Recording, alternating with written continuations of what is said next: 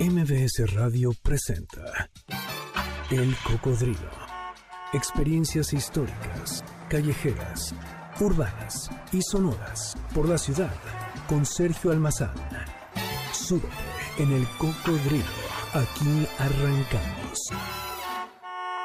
Bienvenidas, bienvenidos, bienvenides a este espacio que es el Cocodrilo. MBS 102.5 es la frecuencia. Yo soy Sergio Almazán y los invito a este ritmo y con esta lluvia que, según nos dice eh, Montes, ya se avecina, ¿verdad? Ya está por llegar. Pues qué bueno para que esa vegetación de esta urbe mejore. Pues por lo pronto nosotros le vamos encendiendo a los motores de este cocodrilo viajero, porque hoy será un cocodrilo acuático, mi querida Janine. Nos vamos a ir justamente a recorrer ríos, lagos, canales, acequias de esta Ciudad de México. Así es que los invito a que se queden con nosotros porque aquí comenzamos. Puede resultar un lugar común y por de todos conocidos que esta Ciudad de México está fundada en un islote, en el mismo sitio donde los indios mexicas asentaron su portentosa y grandiosa metrópoli en el centro del lago de Texcoco, en el ombligo de la luna. Ahí edificaron su zona sagrada para adorar a sus dioses, en especial a estos padres tutelares que le dieron sentido y razón y al mismo tiempo explicación de su ciudad fundacional. Eh, estos dioses, Cuchilopostli, dios de la guerra, y el dios solar, y Tlaloc, el dios de la lluvia, de la fertilidad, de la tierra que da vida y alimentos. Agua es nuestra naturaleza, nuestra esencia y escenario donde se ha edificado esta ciudad desde hace casi 700 años. Toda esta antigua urbe fue un pantano con trechos tierra y a trechos agua. Tuvo en su época lacustre muchas y muy diversas acequias, canales, para apaciguar la subida de las aguas que hoy día están cubiertas, aunque algunos cauces naturales siguen asomando y exigiendo su presencia en estas tierras asfálticas que insistimos en desecar a fuerza de habitar, de extender, de domar, de cimentar sobre lo que antiguamente fue agua. Pero hubo un tiempo en que tanto los indígenas como los españoles convivieron con las aguas de esta ciudad lacustre. Ir y venir por sus ríos y lagos lo hicieron en barquillos pequeños que los españoles llamaron canoas y los indígenas acalis. Los campos en tiempos de lluvia se cubrían por completo de las aguas que se asentaban entre los lodazales y sembradíos. Había que huir de la fuerza de Tlaloc, desatar las chinampas y navegar a tierra firme, poner a salvo el maíz, las acelgas y las vainas del amaranto, los guajolotes y conejos, soltar las tortugas e irse de las aguas para no quedar sepultado entre lodo y las profusas aguas revueltas, según dicen las crónicas de los mexicas. Esta Ciudad de México, aunque nos resulte prácticamente imposible imaginar, estas calles y estas vías rápidas por donde transitamos se ubican sobre ríos rodeadas de lagunas y todas estas aguas están cerdadas eh, de la ciudad mexica y en los veranos con lluvias que pueden refrescar pero también devorar a sus habitantes. Basta recordar lo ocurrido en aquel siglo XVII, por ejemplo, la tan nombrada eh, inundación de 1629, cuando Tlaloc cubrió con sus aguas la ciudad colonial hasta alcanzar 10 metros de altura, sin tener por dónde salir ni el agua ni sus habitantes. Somos agua, somos una ciudad entre ríos, lagos y la presencia tutelar de nuestros dioses, el sol y el agua, son y simplemente dioses naturales que nos recuerdan en esta época que aquí están, aunque seamos asfalto. Y me avisa Yanin que ya, ya está lloviendo, ya comienza la lluvia en algunos puntos de esta ciudad. ¿Y qué tal el jueves pasado? Lo que ocurrió, por ejemplo, en la alcaldía Azcapotzalco, que mientras nosotros estábamos aquí muy quitados de la pena, Azcapotzalco estaba viviendo lo suyo.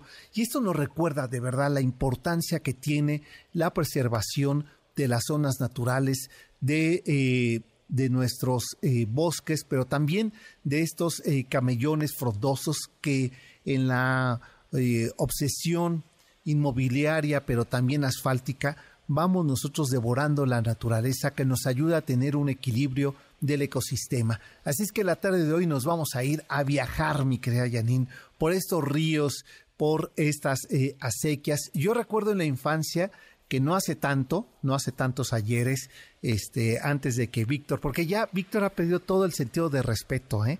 a este que les habla. Ya les contaré en el corte, Millanín, tan amargamente la relación que estamos teniendo en estos micrófonos, en estos micrófonos, eh, este Víctor y yo. Ya, ya, ya tiene un nivel que ya, ya, supera mi posibilidad de cualquier respuesta.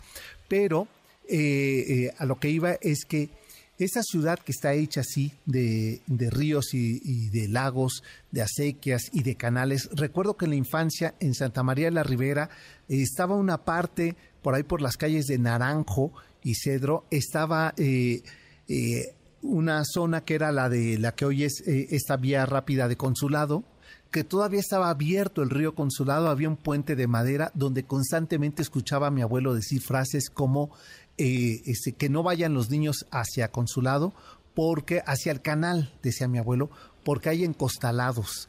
Eh, estoy hablando de los años 70. ¿eh? Y esta ciudad, todavía lo que hoy es esta vía rápida del circuito interior, pues estaba abierto el río Consulado. Esta idea de los ríos, cuando uno llega a Francisco Sosa y Avenida Universidad, ahí donde está el puente de Panzacola eh, y donde está la iglesia de San Antonio, todavía está el final del río Magdalena que desemboca ahí en los viveros de Coyoacán. Así es que somos una ciudad de agua y este es el recorrido que les invito a hacer la tarde de hoy aquí en el Cocodrilo. Aunque llegan un poco tarde las lluvias en esta ciudad, estamos en temporada de lluvias, momento adecuado para hacer una relación histórica y una reflexión sobre esta interacción que hemos tenido con el agua desde los inicios de esta metrópoli hasta nuestros días. Los primeros asentamientos que se conformaron tanto en Cuicuilco y más tarde en Teotihuacán para fundar posteriormente la primera ciudad, Tenochtitlan, Así, los aztecas tuvieron que construir aquel albarradón que Nezahualcóyotl realizaría para prevenir las inundaciones y evitar la mezcla de las aguas saladas o salitrosas del lago de Texcoco con las aguas dulces de los demás lagos. Estas primeras modificaciones al ecosistema de la cuenca no fueron una solución, dado que durante el mismo año de construcción del albarradón se presentó otra inundación y como solución emergente se edificó un nuevo dique llamado Aguizotl.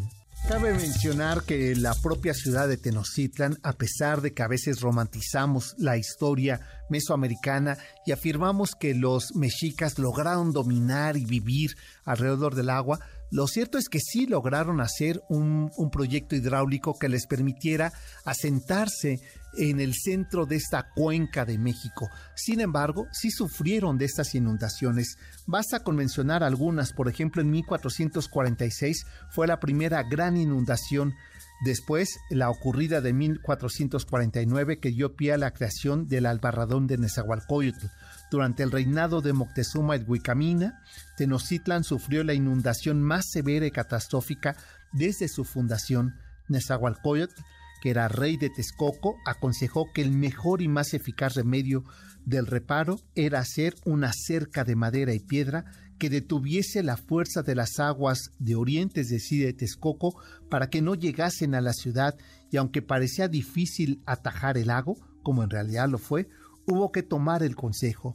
Y en 1520, la tercera gran inundación eh, llegaría a nuestras tierras antes de la conquista cuando en medio de las ceremonias del Toscat, ocurridas entre el 20 y 22 de mayo de aquel 1520, en la matanza del Templo Mayor también es conocida como la matanza de Tosclan, pues tuvo lugar mientras los antiguos pobladores de esta urbe celebraban en la explanada de su centro ceremonial la veintena de Toscatl, una de las fiestas más importantes del calendario solar mexica, dedicada a la diosa de la muerte Tezcatlipoca y a Huitzilopochtli, el dios de la guerra. En medio de ese momento ceremonial, el terrible, el bárbaro, el ignorante y el poderoso eh, bélico del español Pedro de Alvarado ordena que en medio de esa ceremonia, ahí muy cerca de donde ahora está la Catedral Metropolitana, decide que un ejército de españoles y de tlaxcaltecas se encaminen hacia el oriente de la ciudad de Tenochtitlan, es decir, hacia San Lázaro, y rompan el dique de Albarradón, y era temporada de lluvias, lo que provocó que se inundara esta ciudad y cerca de mil indígenas murieran ahogados en medio de esta ceremonia. Regresando eh, de la pausa que vamos a hacer ahora, mi querida Yanin, seguiremos recorriendo la historia de esta ciudad lacustre, pero este recorrido, como bien anticipaba el, acetato que nos eh, trajo aquí de reliquia de su bisabuela, nuestra querida Yanin, pues ya avisaba que seguimos, mi querida Yanin, con canciones del verano y ahora nos toca el turno a esta tremenda y majestuosa mujer veracruzana que suena así aquí en la Rocola. La Rocola del Cocodrilo. Hace 90 años, en el Teatro Esperanza Iris, Agustín Lara y Toña la Negra presentaban la revista musical titulada Enamorada, donde la intérprete jarocha estrenaba el exitoso tema Palmera, una composición del Flaco de Oro junto con otros grandes éxitos de aquel disco que volvería inmortal al dúo Lara Toña la Negra. Aquí con estos ritmos del verano, la voz de Toña la Negra y el tema Palmera. Es sábado de música de verano y así nos vamos a la pausa, mi querida Janine, pero regresamos para seguir recorriendo en nuestro cocodrilo acuático los ríos, los lagos y los canales de esta ciudad. Volvemos. El cocodrilo regresa después de esta pausa. No te despegues. MBS 102.5 ya estamos de regreso. Sigamos recorriendo la ciudad en el cocodrilo con Sergio Almazán, aquí en MBS 102.5. Es sábado de verano, de verano musical y ahora el turno es para el tapatío Mikel Lauren y con su grupo Cometas, quien en 1963 grabó para Disco Musart el eh, Mazatlán era el título de ese material discográfico, donde se desprende el tema que lo haría famoso junto con el de Mazatlán, un tema de Agustín Lara también, Veracruz, que lo convirtió en uno de los grandes éxitos de Mikel Lauren. Este sábado de canciones de verano aquí en La Rocola suena así. No sé si se dieron cuenta que tiene maña esta rocola, porque sí son temas de verano, pero que tiene que ver con el agua, con la playa. Más adelante vamos a seguir recorriendo más de música del verano hasta llegar a lo más actual. Ya empezamos con hace 90 años, eh, hace 60 años y así nos vamos a ir recorriendo en esta rocola del cocodrilo. Y hoy lamentablemente no traemos a Bad Bunny. Eh, pero ya habrá otro momento. Pero, eh, eh, ¿qué tal a quienes hemos incluido? De verdad tuve que hacer un ejercicio de, este, de autocomplacencia, no sé si decirlo, porque hay ciertas personas que ya ni nos ha incluido en esta rocola, que no sé si yo hubiera tocado aquí, pero que vale la pena hacerlo el día de hoy.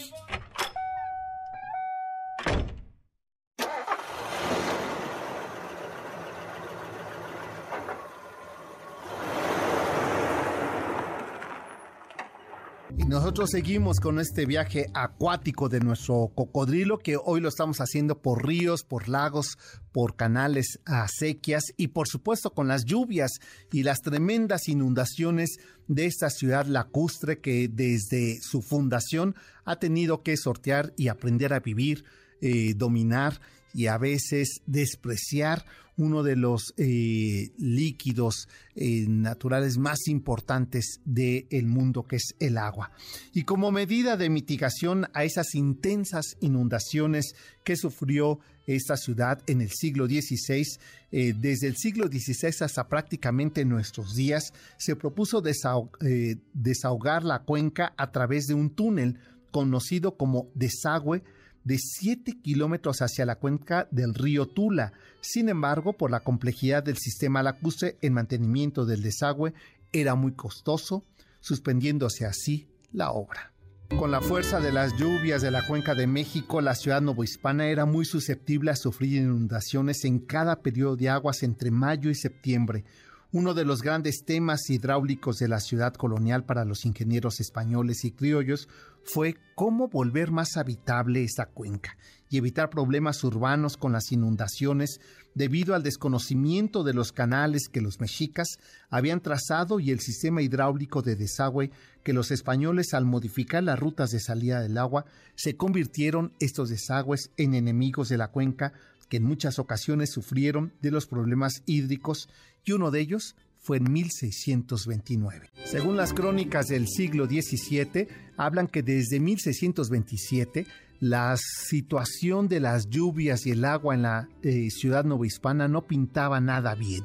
Dos años después, en julio, su periferia ya estaba inundada y luego de una serie de aguaceros excepcionales entre el 21 y 22 de septiembre de 1629, de la orgullosa y prepotente Ciudad de México solo emergía un pequeño pedazo alrededor de la Plaza Mayor.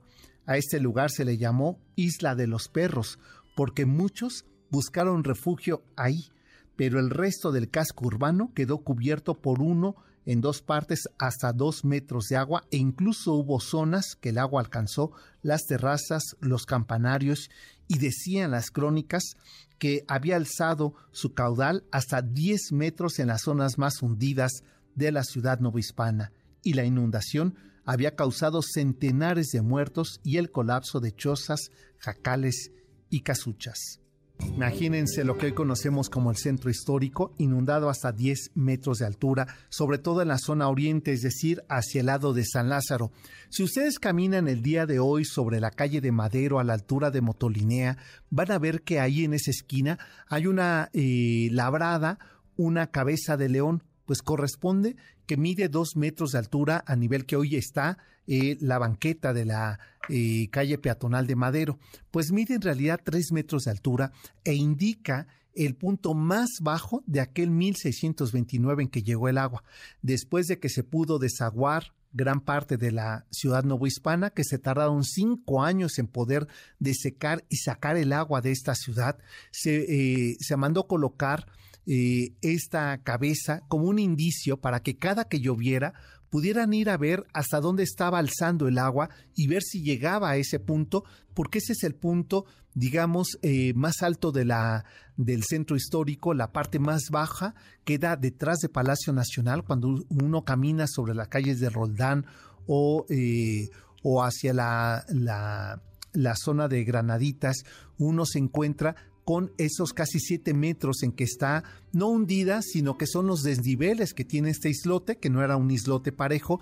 Entonces imagínense los siete metros de ahí, de que sube el agua, y después los dos del de, lado poniente, ya casi a donde está el eje central, pues alcanzaba 10 metros de altura, que fue lo que tuvo en aquel 1629 las aguas de esta ciudad que provocaron uno de los problemas eh, de salud y también urbanos más importantes de la época colonial. Para poder solucionar estos problemas se levantaron terraplentes, puentes de madera, pasillos y otros artificios que permitían malamente desplazarse a pie. Se bombeó el agua fuera de algunos recintos, las misas tan importantes en ese mundo se celebraban en las azoteas. Hasta este punto la historia pudo haber sido no tan diferente de las otras inundaciones sufridas por la ciudad, pero conforme pasaban los días y los meses en aquel septiembre de 1629, era evidente que se estaba viviendo no en un momento, sino en un periodo extraordinario, porque el agua, aunque bajó un poco, quedó cubriendo las calles y desboronando las casas de adobe, las más pobres, y por lo tanto el resto de 1629 poco a poco se fue deshabitando la ciudad capital novohispana. Pues momento, mi querida Janine, de hacer otra pausa aquí en este recorrido viajero de este sábado. De, y la rocola del cocodrilo suena a estos ritmos de verano. Y ahora toca el turno así.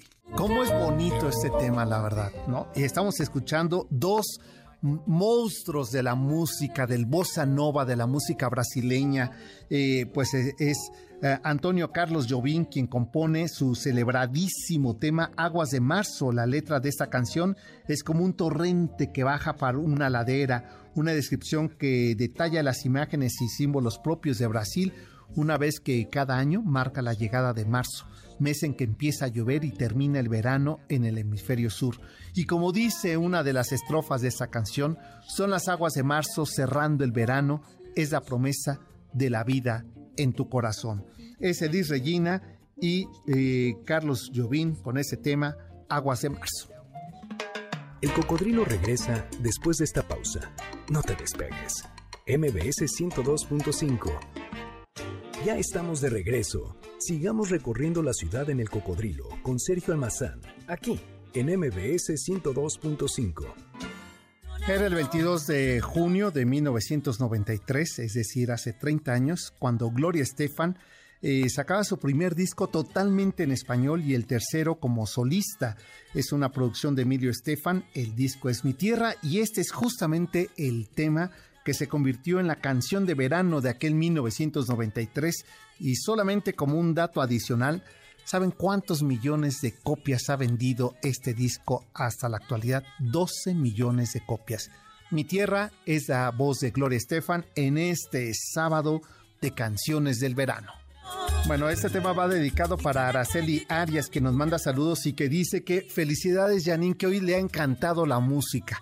Después de 10 años, ya por fin Janine le ha dado al clavo qué es lo que quiere nuestro público, iniciando nosotros con la nostalgia, mi querida Janine. Bueno, esto no es que sea muy nuevo, ¿eh? 30 años, tú dirás lo que ha pasado, pero todavía está vigente y recordaremos la discusión. Se trataba justamente del embargo atunero que le establecía Estados Unidos a Cuba, mismo que no la ha levantado hasta el día de hoy, y por ello es que esta respuesta que hace Gloria Estefan con este disco de Mi Tierra, pues para que vean cómo se relaciona siempre la política con la cultura, con la música, pues es el verano del 93, Gloria Estefan, Mi Tierra.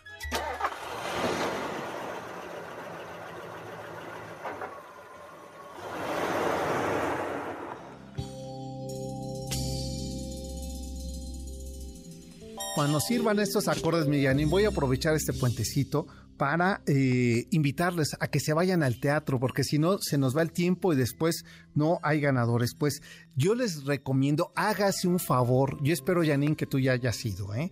Y si no, pero ¿qué tal te vas a ir a ver Vaselina? Y no has ido a ver la golondrina, ¿verdad? Este, te tienes que ir a verla.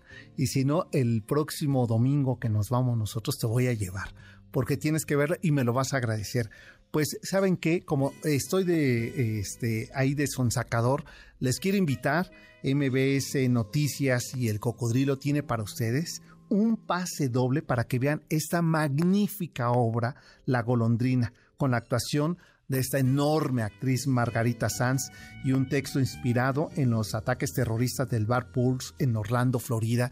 Pero ¿saben qué? Lo que está puesto en escena ahí es una evidencia de nuestra incapacidad de poder ver al otro, de, la empatía y siempre estos secretos que se vuelven tan dolorosos que el día que salen terminan por ya eh, eh, romper o haber roto todo lo posible de haberlo hablado a tiempo. Es una obra magnífica, yo les recomiendo muchísimo.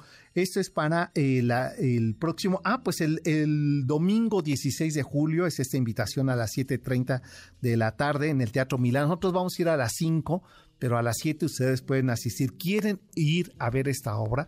Solamente tienen que eh, que nos llamen, mi querida Janine, 51 66 1025 y nos digan de qué estamos hablando la tarde de hoy aquí en el Cocodrilo y se llevan esta cortesía doble. Yo les recomiendo de verdad que vayan a ver La Golondrina. Y también tenemos pase doble para ver la obra que, eh, que sale mal, que dicen que es muy buena. Yo nunca la he visto y tengo muy... Pero Janine ya la vio, ¿verdad? No, no la has visto, pero que sí es muy buena, ¿verdad?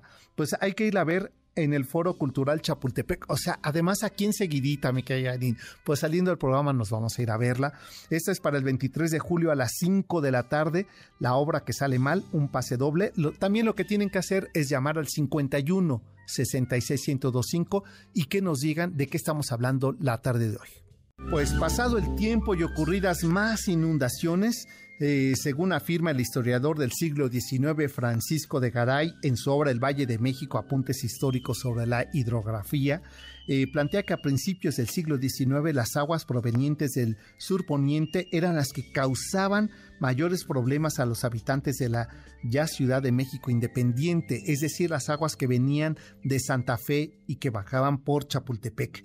Atribuye gran parte de las inundaciones a la corriente del río Tacubaya, que bajaba de las lomas para desparramarse en la ciénaga de Chapultepec, mientras que las aguas del río Xola llegaban a la ciénaga de la hacienda de la Condesa, lo que provocaba entonces grandes inundaciones que se filtraba el agua hasta el centro de la Ciudad de México. Limitada por la calzada Dique de la Piedad, hoy ese viaducto Miguel Alemán, por lo que derivado de este estudio que se había realizado a finales del siglo XVIII sobre el comportamiento de las aguas de la Ciudad de México, en 1825 se hizo una desviación del río Tacubaya unido al de Sola para desembocar en el Canal Nacional.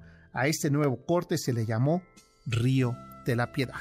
Todavía para 1929, no hace ni 100 años, eh, la Ciudad de México y la Cuenca de México se alimentaba de los ríos Remedio, Río Consulado, Río Tlanepantla, Río de la Piedad y Río Churubusco, cuyos cauces se controlaron por las presas de Dolores y Tecamachalco. Los lagos de Xochimilco y Texcoco se desecaban cada vez más y la capacidad del importante lago salitroso se controlaba gracias a la funcionalidad del Tajo de Nochistonco, que fue un remedio eficaz para evitar las constantes inundaciones de esta ciudad, cuya principal función era transportar el desagüe proveniente de la urbe hacia el Golfo de México.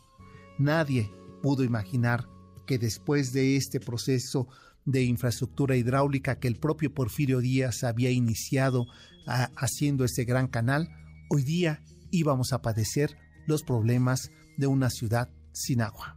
Hacia el sur de la Ciudad de México, los ríos Miscuac, el río Becerra, el río Churbusco y Magdalena eran verdaderos cauces aprovechados para la agricultura, las fábricas y los graneros que hasta entrado el siglo XX conformaban el sistema económico y alimentario de la ciudad.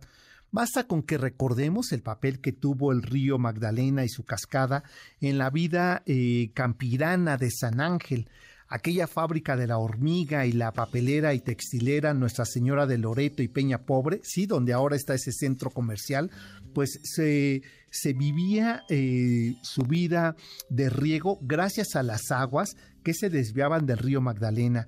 Eh, estas y otras empresas como La Fama en Tlalpan, que todavía en la década de los 80 funcionaba como una zona textilera, alimentada por las aguas del río Magdalena, aprovechaban el caudal del río y su cascada por sus labores industriales.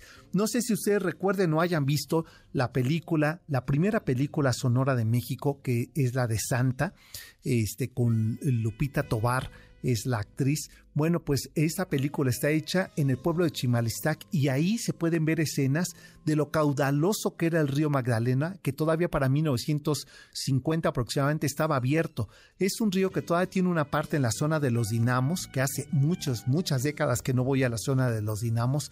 Todavía ahí está parte del cauce del río Magdalena y el final de ese río podemos ver ya con aguas sucias, negras, eh, ahí justo en los viveros de Coyoacán.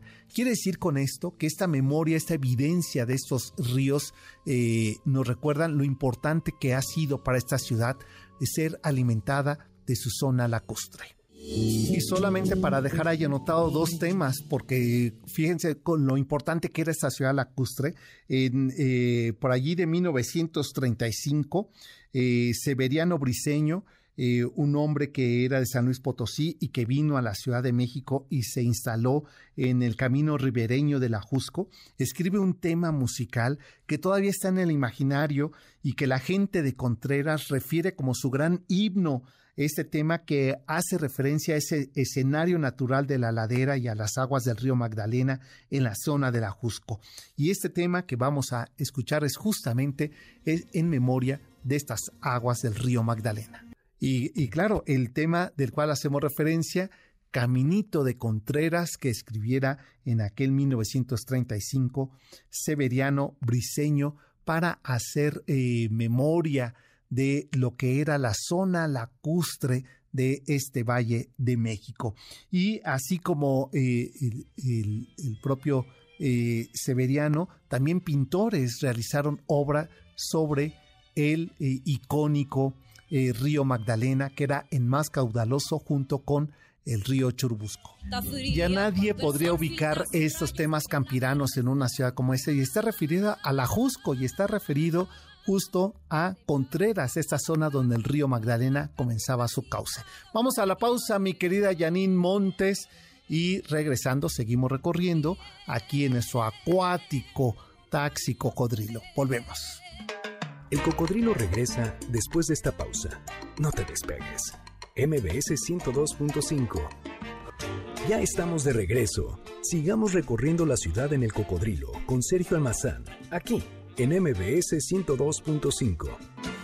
En 1960, el cantautor español Alberto Cortés ingresó a los estudios DECA de Bruselas, acompañado de Hugo Díaz en la armónica, de Carlos Montero en la guitarra y de Willy Albimore al piano para grabar el tema de Gilberto Rojas, de este compositor boliviano. El tema era Las Palmeras.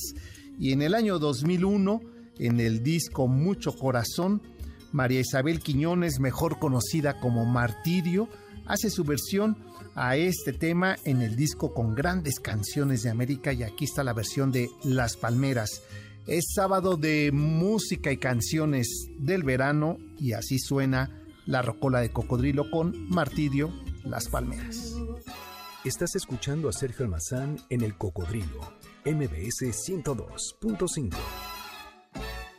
Y en este recorrido que estamos haciendo sobre los ríos, los lagos, sobre el agua de esta ciudad de México, eh, hablemos ahora sobre uno de los aspectos eh, más importantes que tiene que ver sobre cómo controlar, cómo habitar una ciudad que es lacustre. Y aquí, por ejemplo, Marcos Cerratos nos dice que en Río San Javier, que es la continuación del río Tlanepantla, todavía en la década de los 70, eh, la gente iba a buscar camarones a ese río. ¿Por qué creen que la estación Camarones aquí por Río San Joaquín se llama así?